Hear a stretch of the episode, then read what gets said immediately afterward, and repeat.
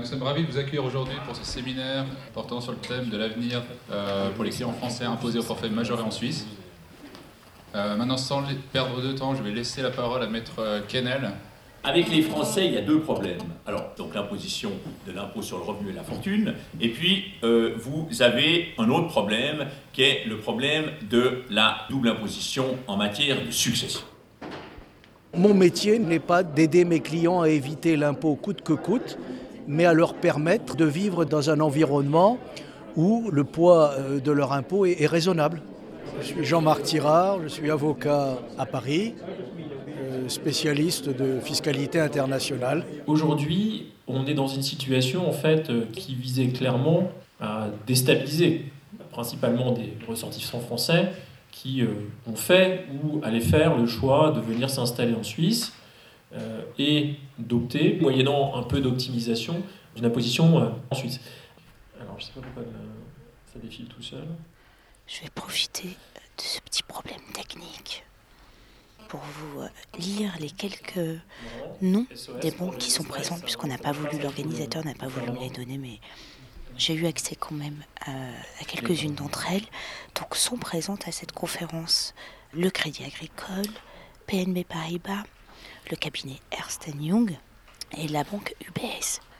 La banque UBS, qui est d'ailleurs citée dans l'affaire Jérôme Cahuzac. Et euh, d'ailleurs, BNP Paribas fait partie de ces banques comme le Crédit Agricole qui ont ouvert des comptes dans des paradis fiscaux. Voilà. J'essaie de suivre la présentation parce que, le sujet est un peu aride. Le problème euh, technique est résolu. Progressivement, vous immerger dans les concepts techniques. Je suis avocat. En Suisse En Suisse, bien évidemment. Hmm, je suis tenu par le secret professionnel, mais en général, on, a de la clientèle française, bien sûr, parce qu'ils considéraient la fiscalité comme plus accueillante. Mais il n'y a pas que la Suisse. Vous avez des Français qui s'installent en Grande-Bretagne, énormément de jeunes entrepreneurs notamment, énormément en Belgique et dans des pays plus lointains. Je suis avocat fiscaliste, je ne suis, pas, euh, je suis pas là pour leur faire la morale. Hein. Et je crois qu'il est absolument fondamental qu'on euh, on dise clairement aujourd'hui que la France attaque la Suisse et euh, on sait que les Suisses n'aiment pas trop se faire imposer des choses par l'étranger. Exilé fiscal, je crois qu'il est un terme français, ce n'est pas un terme suisse. Ils ont eu honte de partir. Est-ce qu'ils ont des remords de ne pas participer à l'effort national en temps de crise ou c'est des choses qui, franchement, ils ne s'encombrent pas l'esprit de, moralité? Une personne qui, a fait sa fortune, théoriquement, elle a payé euh, son impôt sur la fortune et son impôt sur le revenu euh, à l'époque où, elle était dans, son pays. dire donc théoriquement, les impôts ont déjà été payés. Théoriquement. Théoriquement.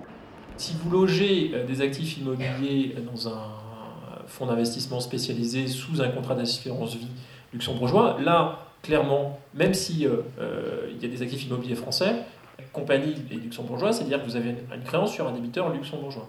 donc là, a priori, ça fonctionne. Donc on est en, train d'essayer d'activer ça, mais ça, ça marche très bien. Arte Radio. Alors, si, si, si, la journaliste qui est présente dans la salle pouvait oublier ce que je viens de dire. Point com.